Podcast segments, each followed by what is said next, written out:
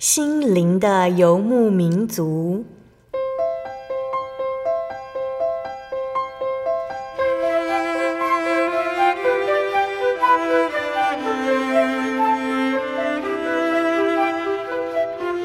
在这个谁都不管谁的后现代社会里，每个人的心灵都是游牧民族。成长的过程就是寻找的过程。每一颗漂泊的心灵，其实都在寻找生命的绿洲。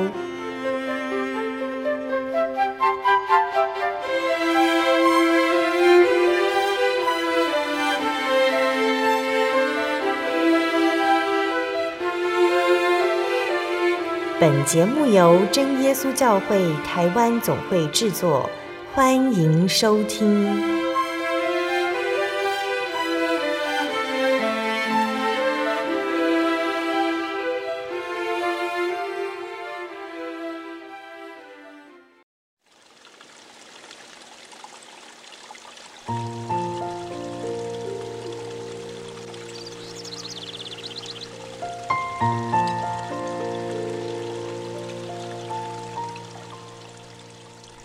Hello，所在空中的听众朋友们，大家平安，欢迎收听今天的心灵的游牧民族，我是贝贝。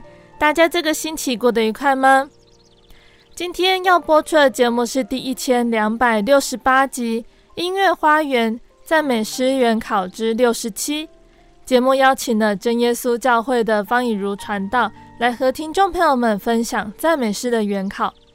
那今年呢，我们是以圣经的八福来作为分享赞美诗的主题。第二福谈到的是哀痛的人有福了，因为他们必得安慰。在人生道路中，我们常常因为感情受创而哭泣，因为孤单失落而难过，而我们常常渴望得着安慰。虽然也真的有人安慰了，但是心里仍然觉得哀伤。因为没有人真正了解我们的痛苦，在箴言的十八章十四节这里说：“人有疾病，心能忍耐；心灵忧伤，谁能承担呢？”耶稣带来了这样子的盼望，在苦难挣扎的日子里，他必擦干我们的眼泪，只要我们愿意仰望他。那让我们借由赞美诗一起来认识哀痛的意思。还有来了解神为什么会看重这一项特质哦。那在开始分享诗歌之前，我们就先请以如老师来和听众朋友们打声招呼。哈利路亚，各位亲爱的空中听众朋友们，大家平安，很高兴我们又见面了。嗯，以如老师想要先和听众朋友们分享哪一首诗歌呢？啊，这首诗歌它的名称叫做《藏身主怀》，O Safe to the Rock。那它还有一个名字，又叫做 Hiding in Thee 啊，就是藏身在主，啊，就是藏于主内这个意思哈。那为什么这首诗歌是用这样子的名字呢？因为其实跟作者他一生中他遇到了很多的事情是有关的。作词者哈叫做古新，那他是一位传道人。那虽然说他很认真，呃，来从事这个传福音的工作，但是他在生活中啊，也遇到许多的困苦。好，当他跟太太结婚十六年后，啊，太太过世了，那时候太太才四十七岁，算是正当中年的时候。嗯。那同时他也中风，当他中风痊愈之后。他留下的后遗症是没办法说话，所以他没有办法再讲道，而被迫退休。可是呢，在这一连串不幸的遭遇当中，他向神祷告，好，求神帮助他，让他知道说日后要怎么样继续来侍奉神。那在这一些漆黑幽暗的日子里，他对写诗产生了兴趣。后来他一共完成了三百多首的福音诗歌。感动了许多人。嗯，好，那这首诗歌的作曲者呢，就是我们很熟悉的善基先生，就是 Sankey 啊。那他是常常跟这个作词者古新来合作。好，那古新作词，他谱曲。好，那他呃，我们知道呢，他也是在当时的有名的布道家穆迪的布到工作团队里面哦，服侍了非常久。好，那他作曲的啊、呃、才华非常的好啊，重点是他自己很喜欢唱诗来歌颂神，嗯、所以他所做出来的这个乐曲哦，常常是极为好听又能够使人感动的。嗯哼，哦，那所以这首诗歌啊是。古新哦，他受到这个 Sankey 的督促，说，请你呢给我一些新的诗词来协助我传福音。好，所以古新他就求神帮助，让他能够写出荣耀神的诗歌。嗯、那这首诗歌呢，它是出自于诗篇的九十四篇二十二节。那在这个经文里面讲到说，但主向来做了我的高台，我的神。做了我投靠的磐石，好，那就如同这个经言所说的，这首诗歌就在讲说，主是他藏身的磐石。那诗歌一共有三节，它是呃用、呃、没有太快的、很稳定的四拍子的速度来唱的。那在第一节说，我灵困苦忧伤。愿藏身主怀，啊，愿投靠这个万古磐石，啊，在这个磐石下来享受主的慈爱，啊，那虽然我过犯有许多，可是呢，深愿能够属于你，好，能够藏身主怀。第二节歌词讲到说，无论平静。安泰，或是痛苦难耐，无论遭受试探，或是遇到敌人、遇到阻碍，嗯，或是身在狂风暴雨、漂流在汪洋中，啊，你都是那一个让我能够稳定，啊，让我能够依靠的万古灵磐石。那第三节啊，讲到说，除了他这个。呃，心里面啊，以及外在这个环境一些交相煎熬。他说啊，仇敌时时侵扰，让他的内心无奈。哈，就是说，在生活中啊，他会遇到一些呃抵挡啊，会遇到一些引诱。那靠近主呢，就能够成为他的避难处。好，那当试炼临近他的时候，他能够靠主来赢过这些试炼、这些试探。嗯、那在副歌呢，好，就是啊，在重复哦，强调说主就是那灵磐石，要藏身主怀，藏身主怀，好，他是那万古灵磐石，要依靠他。好，所以古新的诗歌，嗯，他所写的歌词啊，虽然是非常简单，但是我们可以在这一首啊诗歌哈，嗯，音乐配的配歌词配得极好，这样子的这个旋律当中，我们可以。感受到呢，他内心有神同在的喜乐以及信心。虽然说生活遭遇悲惨，但是呢，主抚平了他的伤痛，好让他得到安慰。那我们就一起来欣赏赞美诗四百五十一首《藏身主怀》。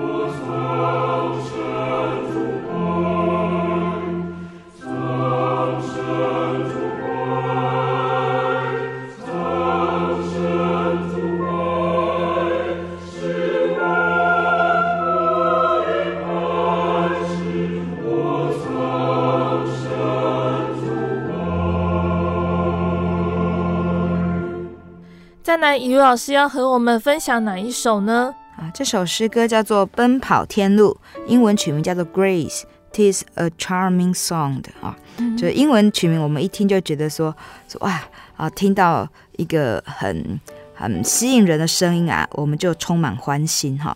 那刚好呢，就是跟中文的这取名是呼应的，就是我们要来听主的声音，来奔跑天路。好，嗯、那这首诗歌原来的作词者呢，叫做陶德瑞，他是一个英国人。好，那这位先生呢，他也是一位传道人。好，那他的祖父跟外祖父也都是传道人，所以他自小呢，在这个家庭的宗教教育下，好，接受这个宗教熏陶。那二十一岁，他开始来传道，后来主持神学院啊，那培育了很多的传道人才。那他也从事神学研究啊，并且啊，在著述之外，他也创作诗歌。那这些诗歌啊，大概有近四百首，多半都是符合圣经教训的佳作。那常常被吟唱。好，那像我们呃有介绍过的第一百二十八首。快乐生日，好，赞美诗一百二十八首，快乐生日，好，就是他的一个名作。那这些诗歌呢，在他生前呢，他就只是谢乐，那让人谱曲而已，但是并没有出版，一直到他过世之后啊，才由他的好朋友来出版。那作曲者呢，啊，也是刚刚我们所介绍这个 Sankey 先生，好，所以我们可以看到，在圣诗的创作里面呢，常常是超越。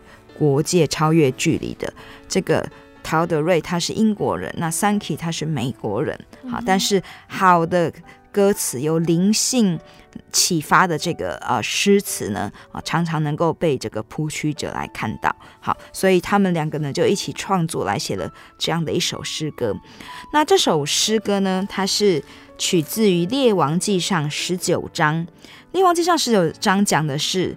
这个旧约的一个很伟大的先知叫做以利亚，好，那他的这个故事，那以利亚呢，呃，我们知道，呃，在旧约里面哦，他行了许多的神迹哦，譬譬如说啊，神叫他开口说，呃。不下雨哦，那在这个以色列地呢，就三年没有下雨。好，那他当时呢，他又击杀了这个加密山上的啊那些拜巴力、拜假神的那些假先知们。好，可是呢，在列王记上啊十九章这个部分呢，却是讲到说，以利亚他在行完了这许多神迹之后，他被追杀，那他整个人啊非常的沮丧，整个人心里面非常哀痛。他觉得说，他做了呃这么多啊工作，他为神来做工，可是。怎么会遇到这样子的事情？为什么这些百姓还是不愿意来追随真神？好，所以他非常的难过。他在旷野走了一日的路程，来到一棵罗藤树下，坐在那里求死。啊，跟神说：“罢罢了，求你取我的性命吧，因为我不胜于我的列祖。”后来呢，他太疲累，就在树下睡着了。那有天使拍他，哦，叫他起来吃东西，他就喝了水，又吃了饼，好，然后还是躺下。好，因为实在是心力交瘁。后来这个天使第二次来拍他说：“起来吃吧，因为你当走的路甚远。”他就起来吃了喝了，仗着这饮食的力，走了四十昼夜，到了神的山，就是何烈山。所以在这首诗歌里面呢，他就是在啊、描写这个先知哦，他觉得说他是为神做行公义的事情。好，那但是他看到世人还是不愿意来听，啊，不愿意来悔改、回转向神，他心里面非常的哀痛。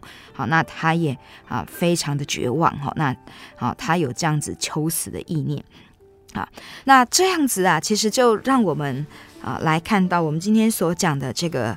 呃，八福里面的这个哀痛的人有福了。那这个哀痛呢，啊，它指的可以是我们在人生路程上，我们遇到了生理、心理上面的啊种种的一些困难绝境。那它更可以指的是，当我们属神的人啊，当我们心里面啊有良善的意念，我们知道。但是我们却没办法去行，或是我们看到这个仕途黑暗啊，很多人啊不愿意照着正路来走的时候，我们心里面非常的哀痛。好，那在这个时候，我们怎么样才能够从哀痛中来得到力量呢？好，所以在这首诗歌的这个原原作啊，这个经节里面，我们看到，好，在以利亚他正哀痛的时候，神仍然没有放弃他，哦，神仍然安慰他，鼓励他继续往前走。那所以呢，这首诗歌的中文歌词啊。啊，其实也是这样子的意思哈，但是它不是直接翻译自这个作词者陶德瑞的这个英文呢，它是由本会的这个郭子明长老啊，他们正那时候在传福音啊，那他们去访问在山间的原住民教会，那因为交通不便哦，所以他们啊在访问的过程中哦，其实。啊，非常的辛苦哈，很多崎岖的山路啊都要步行通过。那在这个访问途中，有一位传道一时兴起，就唱了一首日语的诗歌，叫做《奔跑天路》啊。那这个歌词意思就是说啊，我们在世间奔跑天路啊，高低不平哈，有点像我们在走崎岖难行的这个山路，要有极大的体力耐力，要有同工相伴。更需要有神同在指引眷顾啊，才能够平安。嗯、那这样子，他唱了这首日语诗歌的这个曲调，还有写实的意境啊，就打动了这个郭子明长老的心。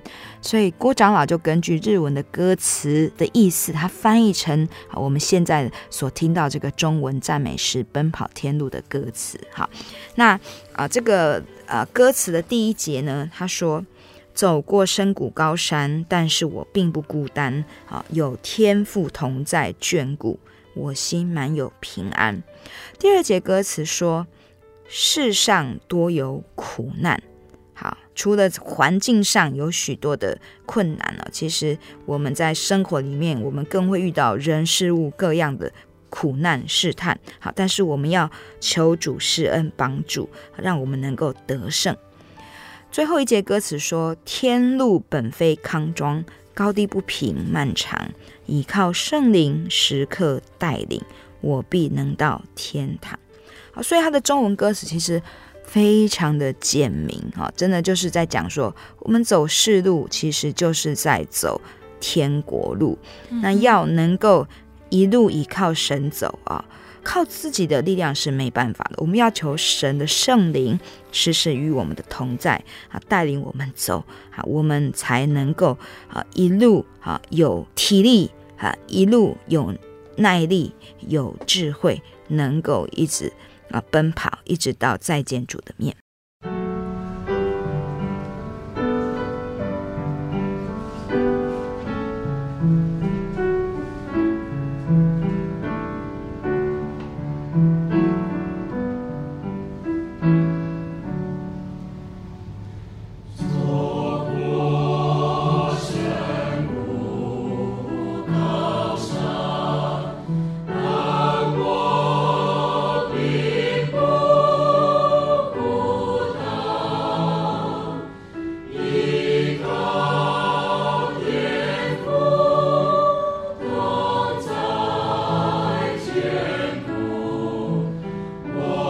You.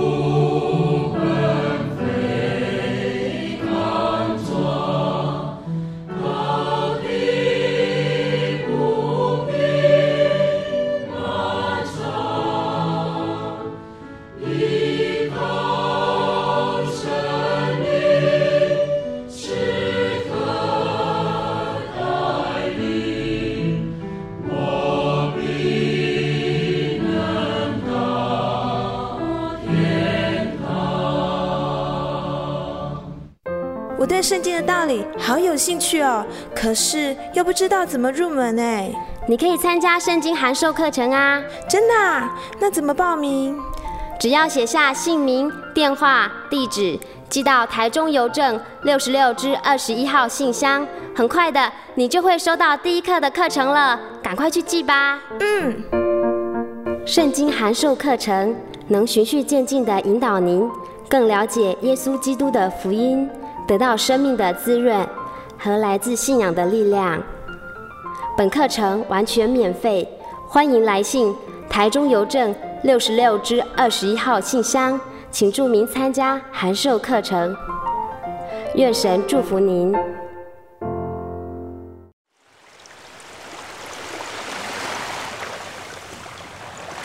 小伟，为什么你们教会的洗礼必须到郊区有河水或是海边的地方呢？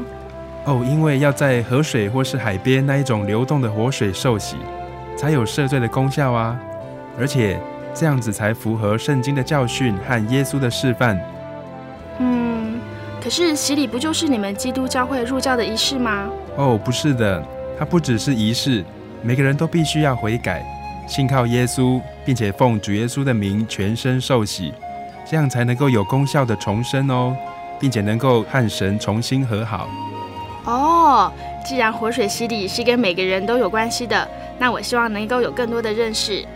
好啊，你可以到你家附近的真耶稣教会，更深入的查考这方面的道理哦。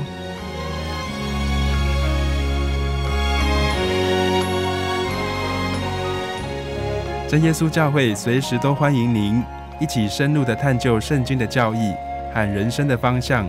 愿神带领你，请洽协谈专线咨询零四二二四五。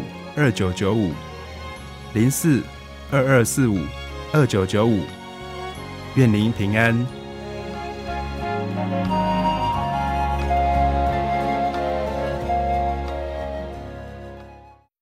我对圣经的道理好有兴趣哦，可是又不知道怎么入门哎。你可以参加圣经函授课程啊！真的啊？那怎么报名？只要写下姓名、电话、地址。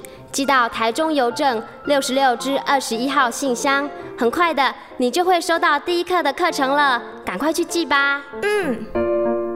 圣经函授课程能循序渐进地引导您更了解耶稣基督的福音，得到生命的滋润和来自信仰的力量。本课程完全免费，欢迎来信台中邮政六十六之二十一号信箱。请注明参加函授课程，愿神祝福您。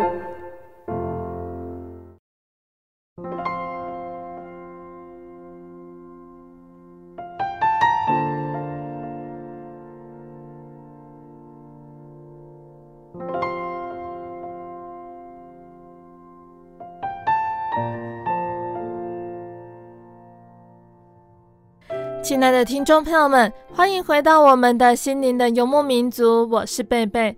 今天播出的节目是第一千两百六十八集《音乐花园赞美诗原考之六十七》。节目的上半段，雨露老师已经和大家分享了赞美诗四百五十一首《藏身主怀》，还有赞美诗一百八十四首《奔跑天路》这两首诗歌。节目的下半段，雨老师还要继续来和大家分享好听的诗歌，还有诗歌的原考。欢迎听众朋友们继续收听节目哦。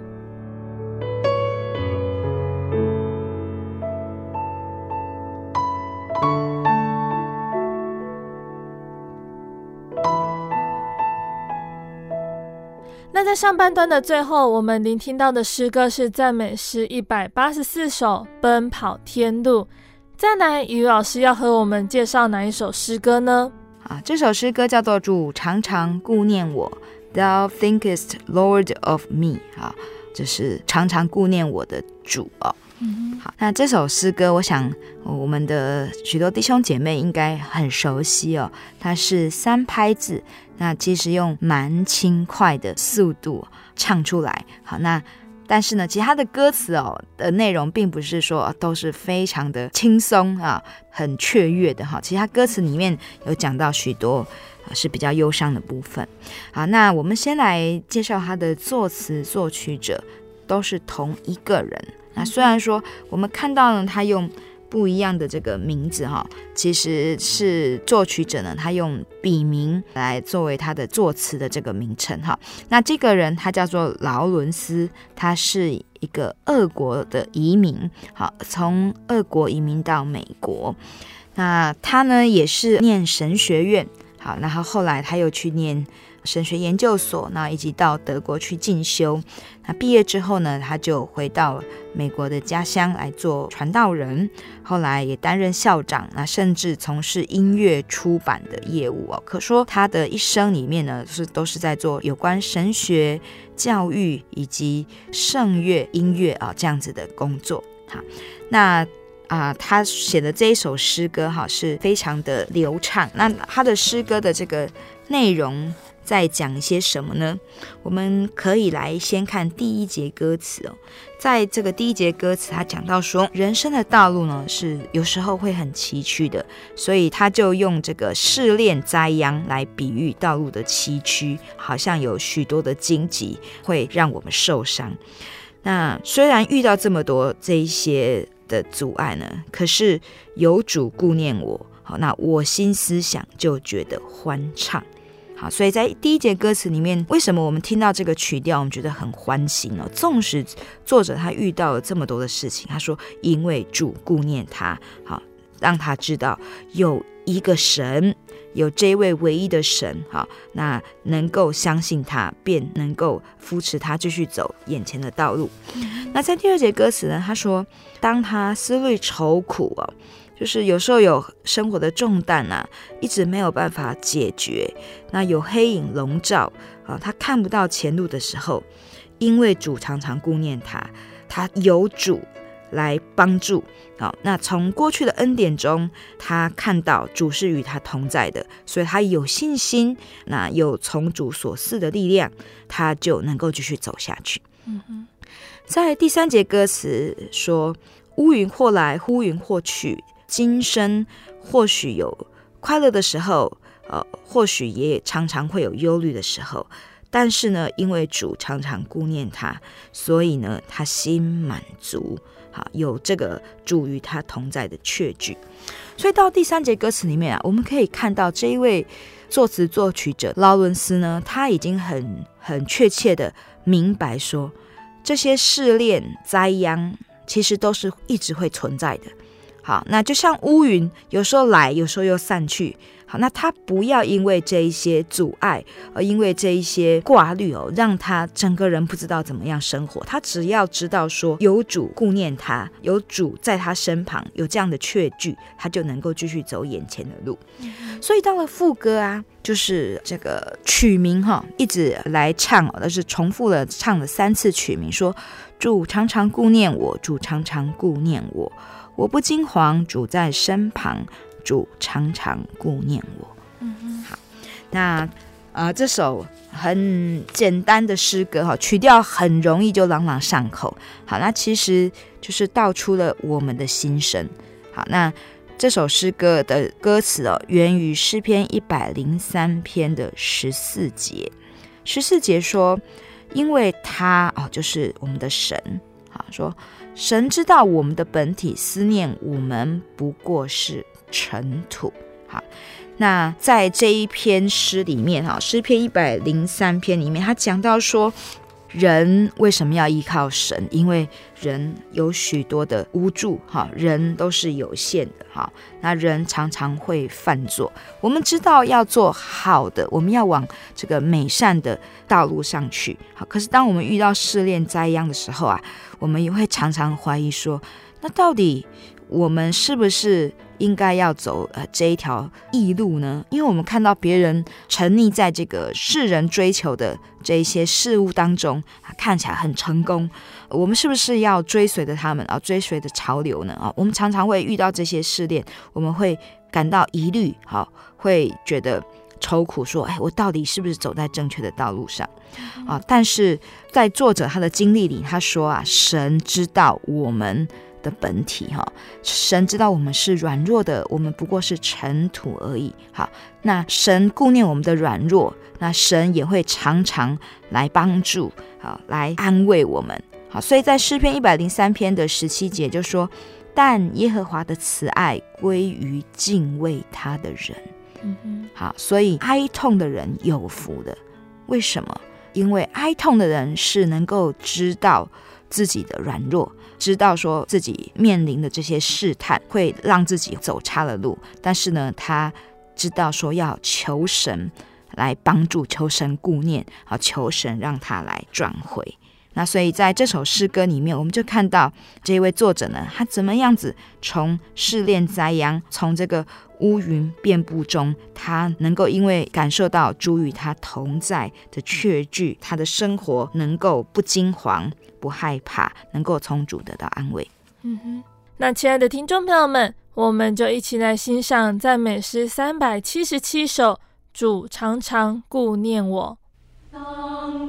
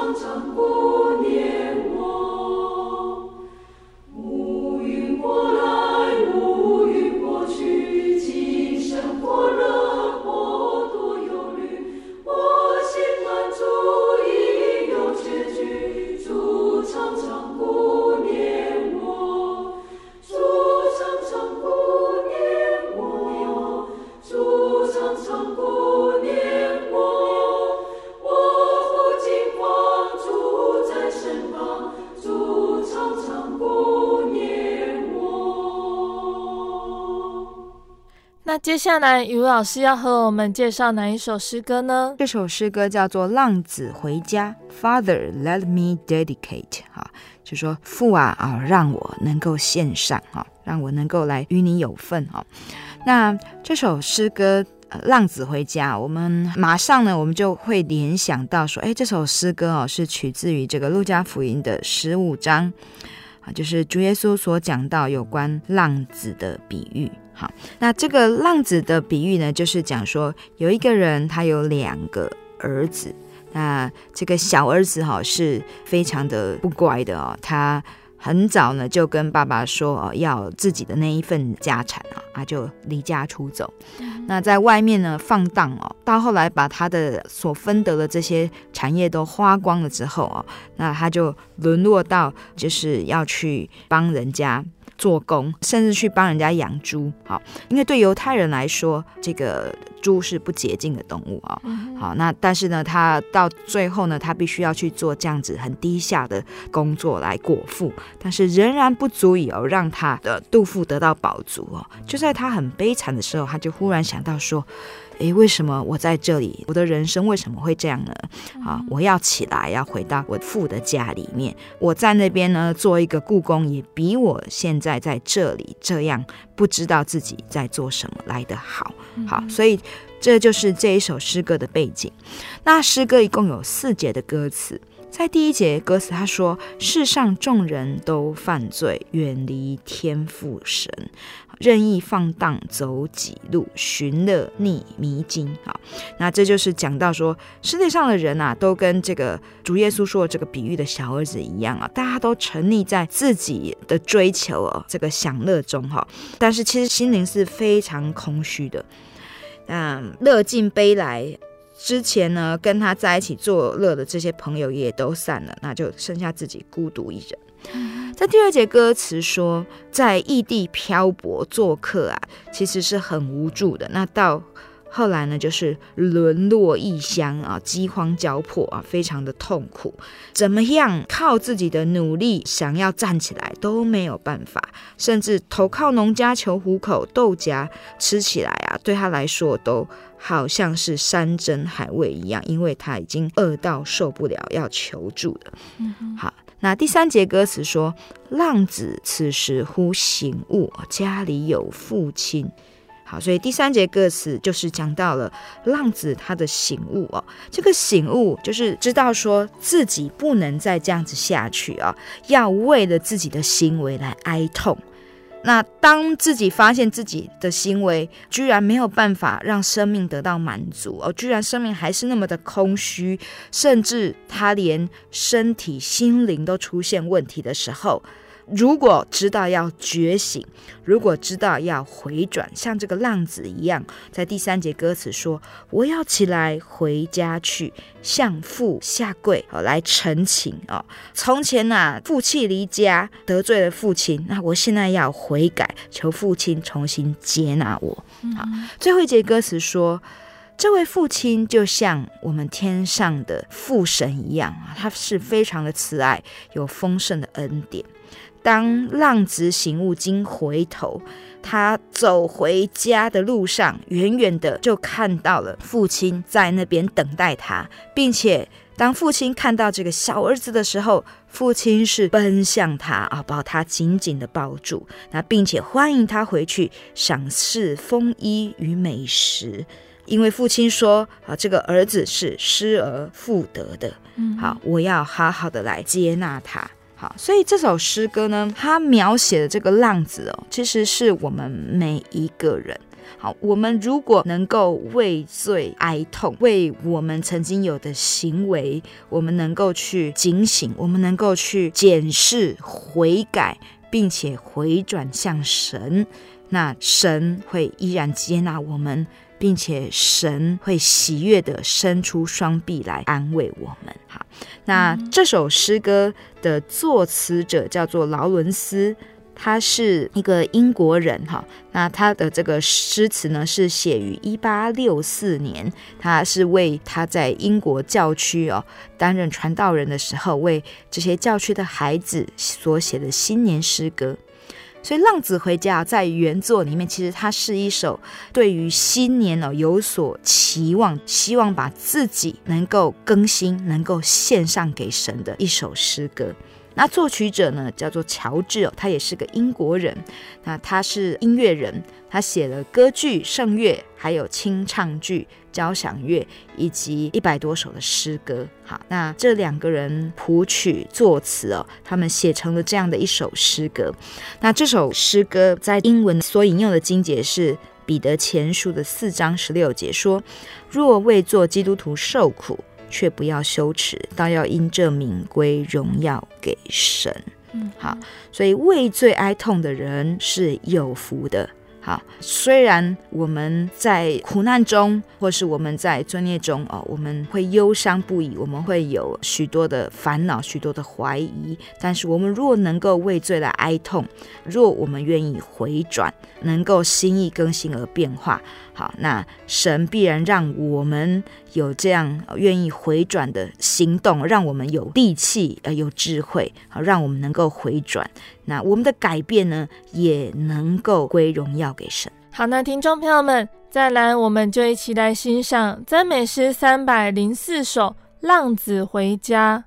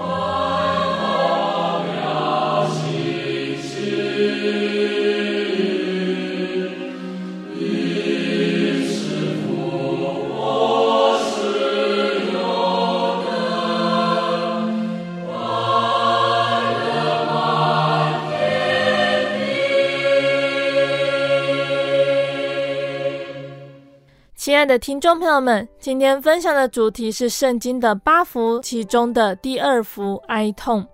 我们要来介绍最后一首诗歌了。那于老师最后要来和我们分享哪一首呢？这首诗歌叫做《他大能手扶持我》，The Touch of His Hand on Mine。好，也是大家非常熟悉的，很有朝气啊，很鼓励性的，很激励的一首诗歌哈。那这首诗歌的作词者叫做 Jessie 啊，是一位女性，她是美国人。那他在幼年的时候，因为身体比较孱弱，在家里面接受教育。那自学的情况之下呢，他就非常热爱写作。那在他十五岁的时候呢，开始把文章哦送到当地的报社，还有各种宗教的出版刊物，开始了投稿的生涯。那他也创作宗教性质的诗歌歌词啊，长达三十年以上。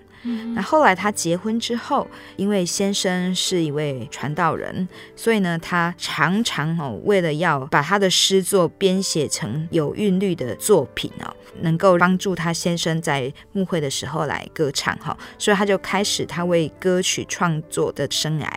那在她一生中，他除了写福音诗歌之外呢，他也为清唱剧跟小型的歌剧写了五十首歌词，写了九本书。那他所创作的福音诗歌有超过四百首，所以这位 Jesse 女士哦，也是啊很多产的一位圣乐的作词家。好，那这首诗歌呢，是他在一九一三年所作的。好，那诗歌的创作源自于马太福音十四章。马太福音的十四章哦，讲到主耶稣他行走在海面哦，这样的一个神迹。嗯、那从二十八到三十二节讲到说，当主耶稣他在海面上行走，是夜里四更天的时候，那本来门徒啊看到说有一个不知是什么样子的这个物体哦，在海面上行走哦，然后以为是鬼怪啊，就害怕叫喊。那主耶稣赶快对他们说：“你们放心，是我，不要怕。”彼得听到主耶稣的话之后，他就说：“主啊，如果是你，请你叫我从水面上走到你那里去。”耶稣就说：“你来吧。”那彼得听了耶稣的话，他就从船上下去，在水面上走，要走进耶稣。